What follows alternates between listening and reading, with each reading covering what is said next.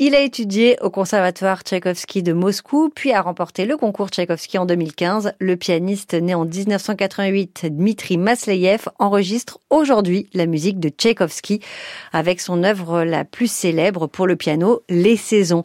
On vous a déjà parlé de ce musicien qui connaît le répertoire russe comme ça. Je crois que vous l'aimez autant que moi. Bien, absolument. Sauf qu'on l'a peu entendu dans la musique russe. Eh ben justement si parce que il y avait eu un disque Schubert d'abord et un disque Shostakovich, Prokofiev et Kapustine aussi on l'a entendu dans la musique moi russe. Moi j'avais passé le Kapustine le concerto. Voilà, bon vous voyez euh, entre mm. russes et pas russes là, c'est les Russes aujourd'hui, les saisons de Tchaïkovski mais aussi de petites pépites russes peu connues comme cette sérénade de César Cui.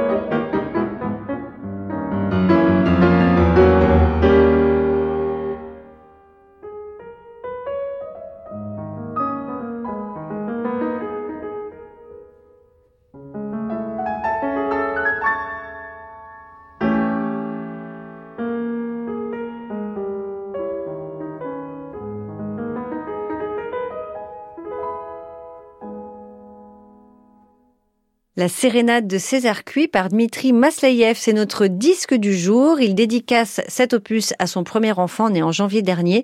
Il se souvient que la toute première partition offerte par ses parents quand il était petit, c'était les saisons de Tchaïkovski. Et cela avait créé en lui une tempête d'émotions et une véritable euphorie.